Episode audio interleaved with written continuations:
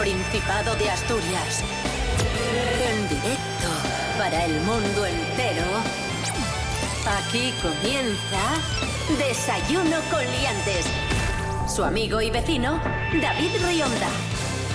Buen arranque de semana para todos. Muy buenos días, asturianos, asturianas, Asturias. En general, aquí estamos, lunes 13 de julio de 2020, seis y media de la mañana. Esta es la sintonía de RPA, la radio autonómica de Asturias. Rubén Morillo, buenos días. Buenos días, Feliz David Rionda. semana. Igualmente, hombre. Gracias.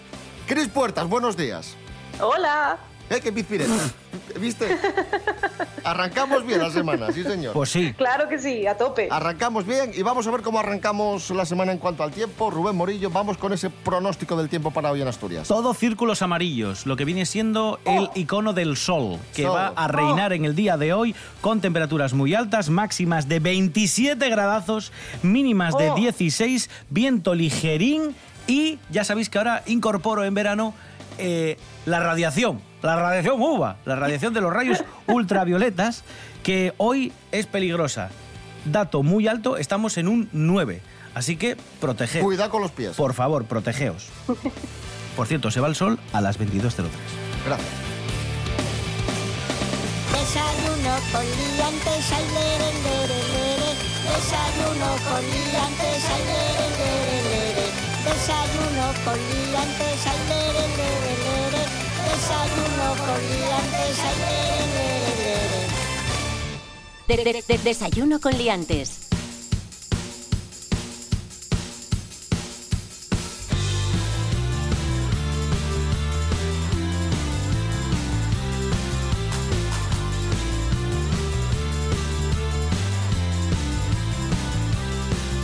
Enhorabuena, felicidades, eh, chavales y chavalas que habéis Gracias. hecho la EBAU. No, lo- tú no, los chavales y chavalas que han hecho la EBAU este año porque han sacado la mejor nota de los últimos años. Dios. De hecho, 733 estudiantes, ahí es nada, que son bastantes, Muy han logrado bien. una media de 9 o más, que es el doble que el año pasado. Y la nota media alcanzada este año es de 7,4 y supera al 7 del año pasado. Estuvieron Así que, tres meses encerrados estudiando. No tazas. Notazas, notazas. Muy bien, Notazas. chavales. Bien, chavales. Eso Muy sí, bien, el inglés, el inglés sigue siendo un punto débil en Asturias porque la nota fue la que menos subió, la del Ah, ya. inglés. El inglés, mm, regulín. Yo fui muy chulo en selectividad con inglés. Saqué un 9 y medio y fui a pedir reclamación, que me pusieran un 10. ¿Ah, sí? Sí. Bueno, bueno, bueno. Toma. Y no me lo Toma, subieron. chaval. Y no me lo subieron. Hombre, es que estaba perfecto mi di- te examen. dijeron, venga, eh, circule. Yo toda la vida aquí, yendo con el nativo, a hacer el, el pijo lunes, miércoles y viernes, para que me pongan un 9 y medio. Hombre, venga. No, que con lo, con, el- la- con lo de la selectividad, a mí hay una cosa que me llama la atención, que es un fenómeno actual, que es el fenómeno padres eh, poniendo las notas de sus hijos en Facebook. Eh, ¿Por qué? Quiero decir, vais a poner sus medidas también. Es una cosa que no, no alcanzo a comprender. Es una, por favor, o sea, un poco de... Yo, entiendo que estéis orgullosos de eh, vuestros hijos. No tengo muchos padres Yo es en Facebook. ¿Hacen eso, Chris? Hacen eso, hacen eso, yo lo, lo- lo- lo he visto, en plan de, pero yo entiendo que tú, tú a título personal tú pongas tu nota, que yo que tampoco, pero bueno, allá cada cual, pero sí, sí, en plan de orgulloso de mi hijo, de mi hija, vi como tres o cuatro seguidas además.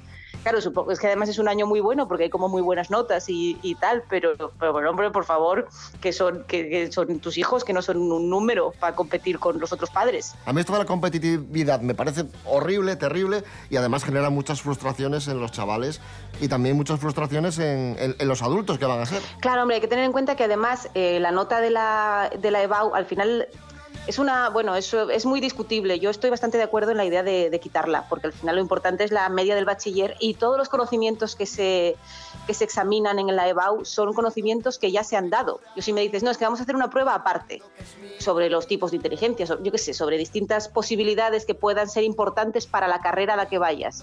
Yo eso lo puedo comprender, pero una repetición de los conceptos que ya has dado y por los que ya te has examinado, al final estás juzgando un poco mm, depende de los nervios de la persona, básicamente.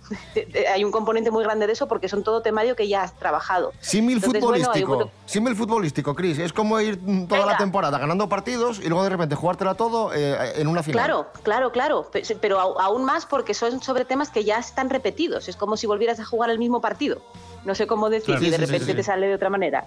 Pero sí, sí, exacto. Entonces, bueno, y luego que a los chavales se les está diciendo continuamente la importancia del examen y es como qué nota sacaste aquella vez en selectividad o qué nota tal, y luego siempre con la idea de que eh, cuando lleguéis a la universidad el primer año es muy duro, se os, os va a bajar mucho la media porque es mucho más tal. Entonces, claro, es como que el chaval está contento porque ha sacado una nota en selectividad, pero está asustado porque dice, ya, pero si yo ahora soy este número, el año que viene igual en vez de ser un 9 o un 8 o un 7, voy a ser un 5. Y entonces ya, ya vas a publicar también mi nota en internet o ya no la vas a publicar.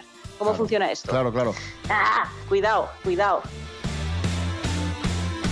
Ya que es viernes, escuchamos a nuestra amiga Noelia Beira y el tema Viernes.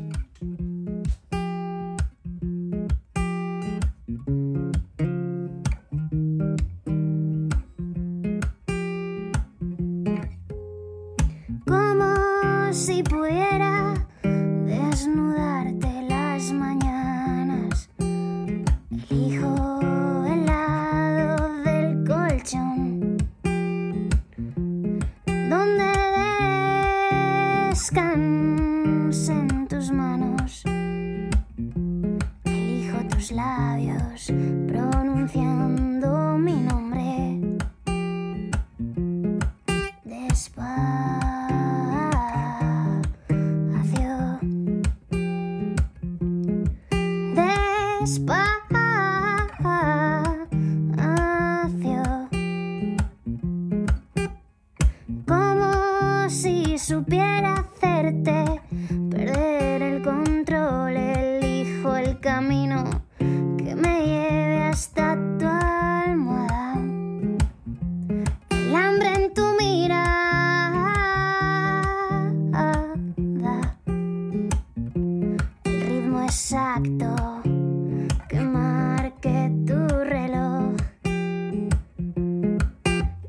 Desayuno con Liantes en RPA, la radio autonómica, noticias de famosos. Noticias de famosos. Noticias de Noticias de famosos. Noticias de famosos. Nos las cuenta, nos las cuenta Mary Coletas. Buenos días, Mary. Hola, buenos días. Adelante con Hola. esas informaciones, Mary. Mm, ¿Yo sola o las vamos a ir comentando entre todos? Vamos a Y hablar vamos a interrumpir igual. de David Beckham y de Victoria Beckham, que Venga. aunque se apelliden igual no son hermanos, son marido y mujer. Porque en otros lugares cuando te casas adoptas el apellido de tu marido. Gracias por ese dato. ¿eh? Qué guay. ¿Cómo se llamaba Victoria antes? Es verdad. Adams. Victoria Adams, Adams, es verdad. que estaba, venía de la familia Adams, de los monstruos. Siempre fue ella muy oscura y muy seria. ¿Eh? Efe- Efectivamente, sí. Bueno, pues dicen que se van a separar un tiempo, no se soportan, puede que haya un divorcio, es lo Que que, no, pero, dice. que- pero no, no, no inventes. No es que no se soporten. ¿Por qué, pero ¿por qué inventas, Mary? No es que no se soporten, es por temas de trabajo. Bueno, pero es que a lo mejor hay Pero- un divorcio. Si están mucho tiempo separados, se pueden echar de Mira la menos. noticia, que la Bueno, estás mirando sí, sobre la marcha. Sí, bueno, es por Pero una a ver, temporada. a ver, que me está dando aquí un infarto, ¿eh? O sea, por A favor. ver, él, él quiere vivir en Miami para ver cómo evoluciona el equipo de fútbol del que él es propietario. Él tiene tantos perres que compró un equipo de fútbol. Y ella quiere seguir en Londres porque le gusta ahí estar con sus hijos comiendo fish and cheese en ese país de vergüenza. Y entonces la prensa internacional, como vaya a pinchar, ya piensan que no se quieren. Yo creo que no se quieren ya, ¿eh? Que es todo ¿Qué es que no te, bueno. gusta, no te gusta Inglaterra, Mary Coletas? como a Rubén Morillo igual. igual, igual. Pues eso, que dicen que no se quieren. Que- que no- Pero que no lo dice, que no, eso lo que no, dice que no usted. se- pero Que lo dice la prensa. Pero que no, pero no Pero, inventes. pero la ¿Qué? prensa inglesa, hombre, por favor. ¿Por qué inventas, Mary?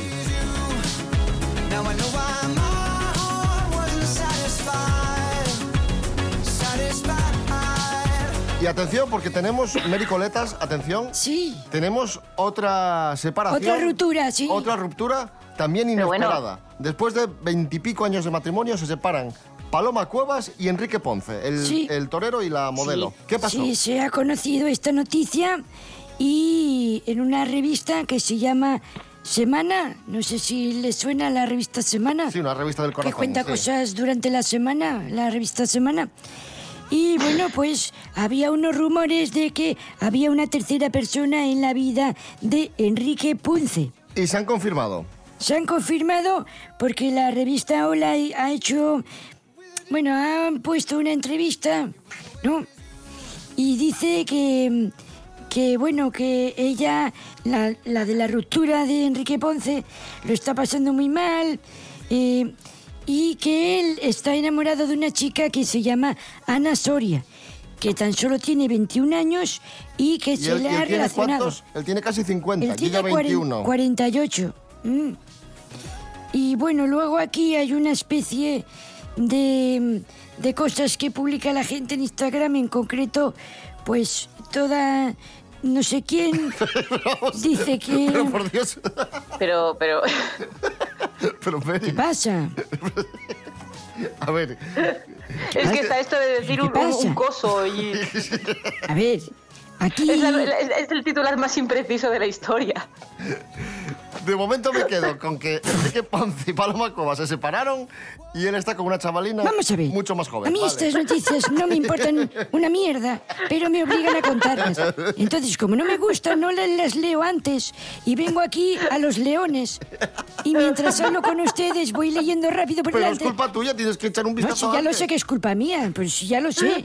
Si no sé, no me entero Pero, ni yo de lo pero que usted estoy lo quiere, diciendo. lo quiere vestir como de una posición política, ¿no? Claro. yo, como no quiero hablar de esto, Bueno, a voy a ver, hacerlo mal. Paloma Cuevas y Enrique... Resumen, Paloma Cuevas y Enrique Ponce han roto porque hay una chica de 21 años que se llama Ana Soria que la están relacionando con Enrique Ponce y que puede ser el motivo de la ruptura. Mary Coletas, gracias. De nada. Pues me ha quedado todo muy claro, ¿eh?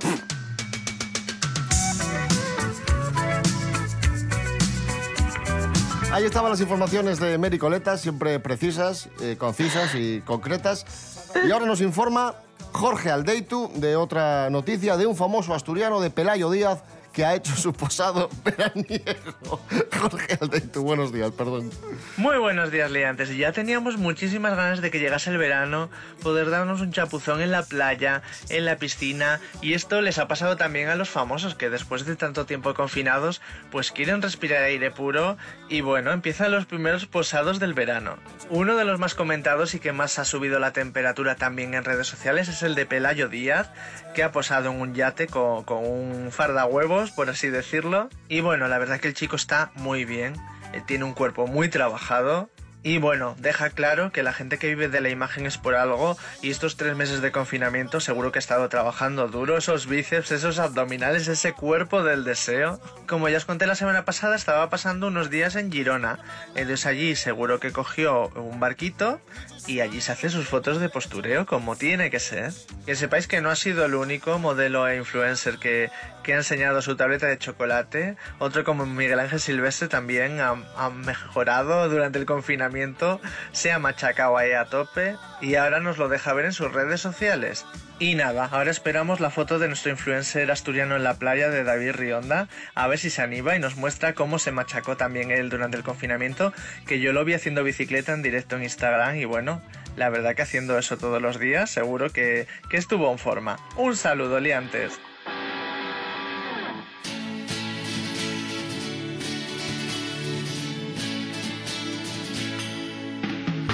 Sueños ilusorios bloquean tu espacio emocional. Tantas emociones selladas planean sobre ti. Como ave que revolotea por tu apartamento. Llega la mañana y se va a buscar su identidad. Cuánta agonía en la edad de la maldición. Hipersensible al recuerdo, todo es soledad. Solo las canciones más tristes te parecen bellas. Todo lo que sale a tu encuentro es pura hostilidad. La simpleza de un día que al despertar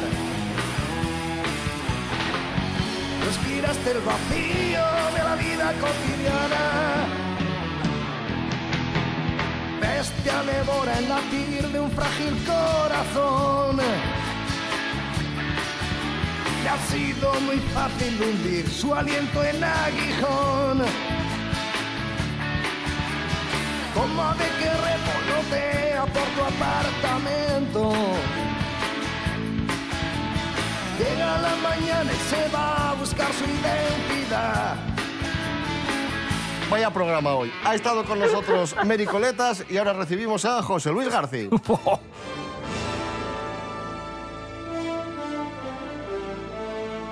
Hola, ¿qué tal? José Luis, vie- viene usted, ¿Qué viene pasa, usted de haber tomado. No, que vengo muy contento. Buenos días, ¿qué tal? Vengo muerto de risa porque ha sido, está siendo muy divertido el programa de hoy. Muchas gracias.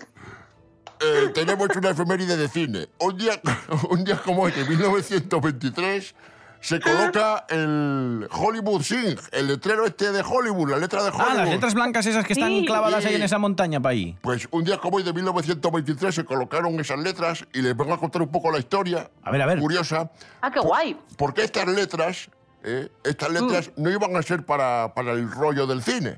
No, no.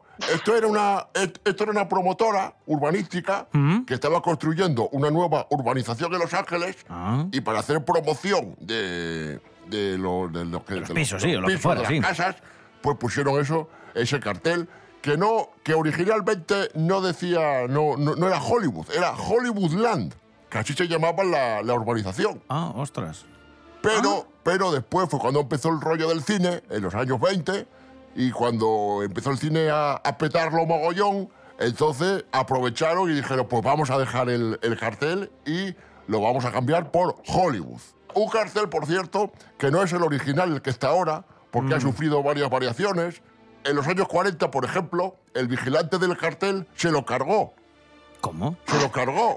Sí, sí, sí, te lo prometo. Pero si tenía que vigilarlo, tenía que cuidarlo. Era de esto, solo tenéis que hacer una cosa. Claro, no sé. Pues el tío iba conduciendo borracho Ah. y se cargó la letra H. bien. Bueno. ¿Y qué pasó? ¿Cuándo se hizo la última reforma? Y ya las letras quedaron bien. Un poco más pequeñinas que las originales, pero ya bien. La última reforma se hizo en 1978. Que son las que están a- hasta día de hoy, ¿no? Efectivamente. Y les cuento una curiosidad. El cartel deteriorado, las letras jodidas, Sí. Aparecen en la película Argo de 2012. Pero hay un pequeño error, porque esta película está ambientada en el 80 Ah. y el cartel fue restaurado en el 78. Hay un pequeño desfase, hay un anacronismo ahí mínimo. Bueno, pero nada. Se, se perdona, se Al perdona. final es, es un Sí, hombre, icono, sí. Es el gran icono, yo creo, de, de Hollywood. Aparecen un montón de películas y todo el mundo sabe que existen esas letras y cuando le dices Hollywood es una de las primeras imágenes que le viene a la cabeza. Somos mucho de letras, yo creo, los seres humanos, porque también pasa en Gijón, cuando viene la gente de visita y de turismo, al primer sitio al que van es a las letronas. A las letras. Que Que pone lo- Gijón. lo copió Oviedo Lo luego. copió Oviedo también. En Avilés yo creo que no tenemos. Bueno, en Avilés vamos al Niemeyer directamente, que es tan guapo que me cago. Pero tienen ustedes a Ratonchi. ¿Y, y qué tiene que ver Ratonchi con las, let- con las letronas de Gijón o de Oviedo? Por Dios. Maravilloso. Bueno, pues esto es todo, chavales. Hasta luego. Gracias, José Hasta Luis. luego, don José Luis. Gracias, José Luis García. Gracias. Sigamos hablando de cine. Venga, vamos a ceder el testigo a Miguel Ángel Muñiz.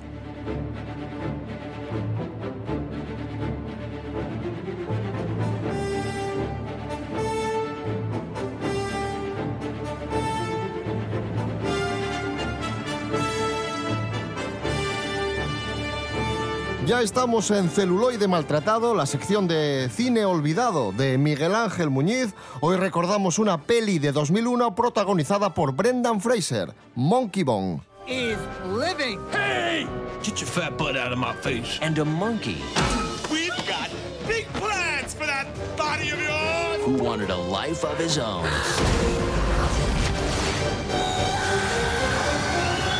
Miguel Ángel Muñiz. Buenos días. ¿Cómo estáis? Cuéntanos, ¿qué, qué es esto de Monkey Bone? Sí, a ver, es una película curiosa porque viene de- avalada, entre comillas, por Henry Selick, que es el director de Pesadilla antes de Navidad. Aunque bueno, a ver, es- siempre está como más asociada a Tim Burton, esa película, pero realmente el director es Henry Selick.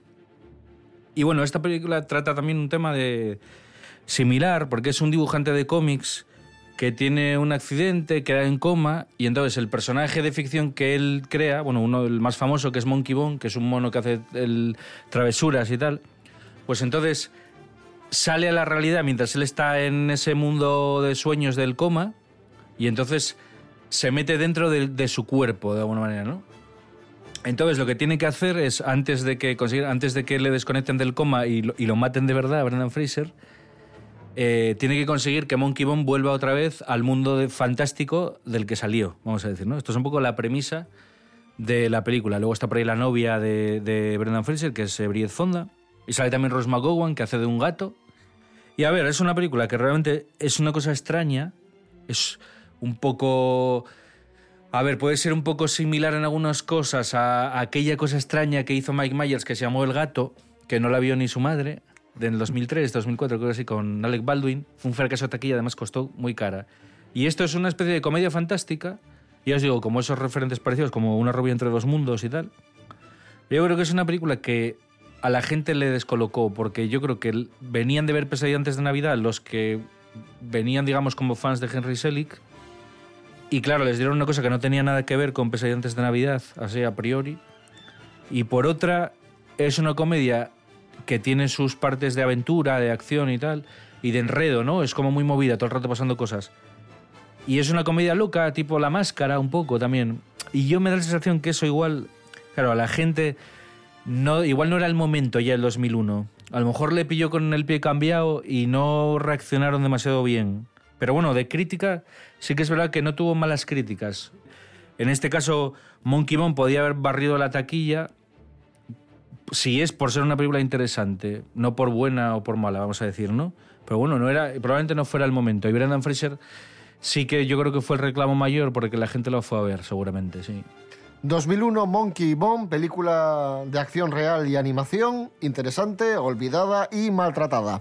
Con Brendan Fraser, que si buscáis ahora cómo está Brendan Fraser, ponéis en Google Brendan Fraser y sale aquí una foto haciendo submarinismo. Mira, con una, que- con que una barriga. sí. Madre mía. Ay, Brendan.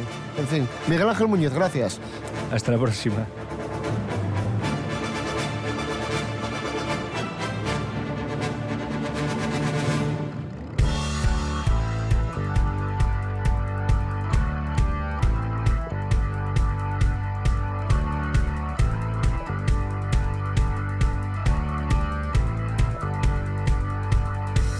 Pensaste que era real y te mordió un espejismo. Maldita fiesta de carnaval, disfrazados de nosotros mismos,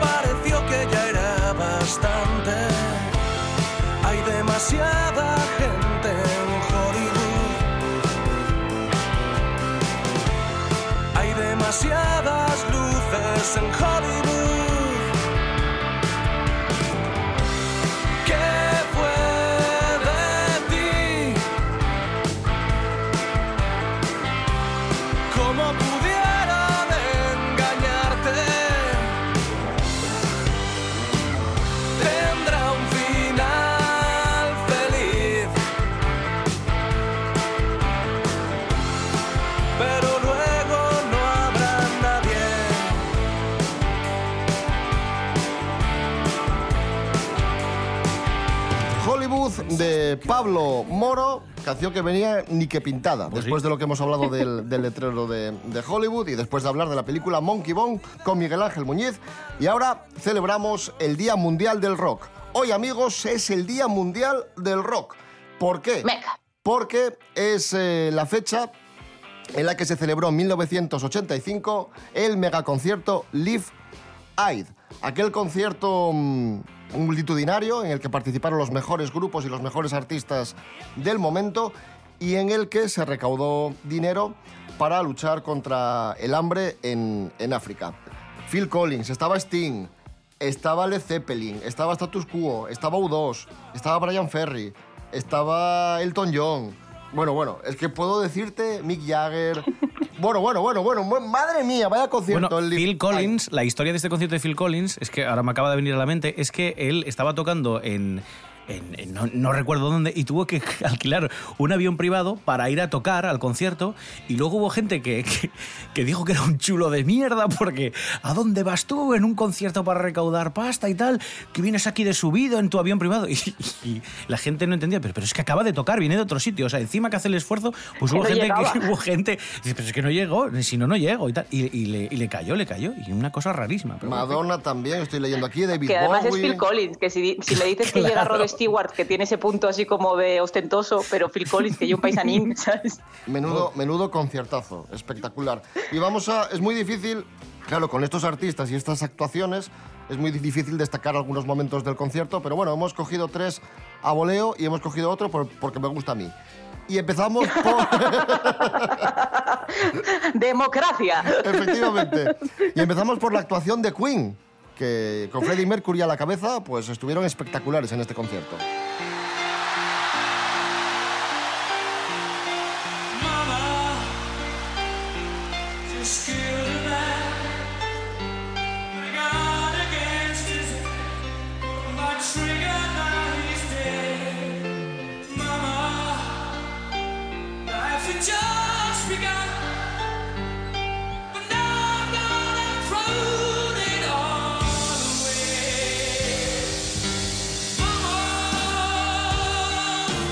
También estuvieron Led Zeppelin.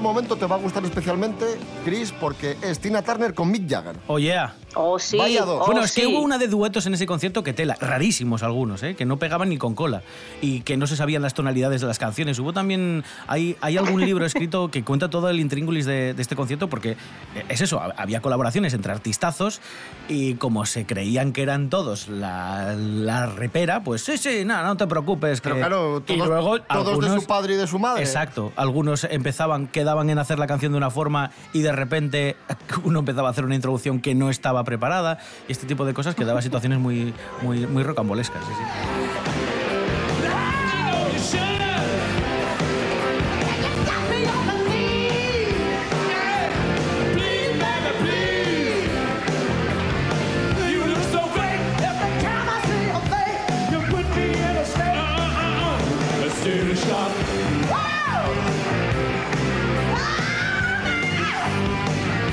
Sí, Tina Turner y, y Mick Jagger. Y como os decía, nos vamos a ir con otro de los grupos que participó en Live Aid, que son los Dire Straits. ¡Uy, qué raro! ¡Qué raro! Los Dire. Sí, los vamos a poner, porque también participaron en este, en este concierto, interpretando Sultans of Swing. Así que, que nada, con esto os dejamos. Feliz Día Mundial del Rock, amigos y amigas. Volvemos Yeah. mañana a las seis y media de la mañana. Recordad, redes sociales, Instagram, Facebook, desayunocoliantes.com, rtpa.es, Radio a la Carta, Rubén Morillo. David Rionda. Hasta mañana. Hasta mañana. Cris Puertas. Gracias. A vosotros.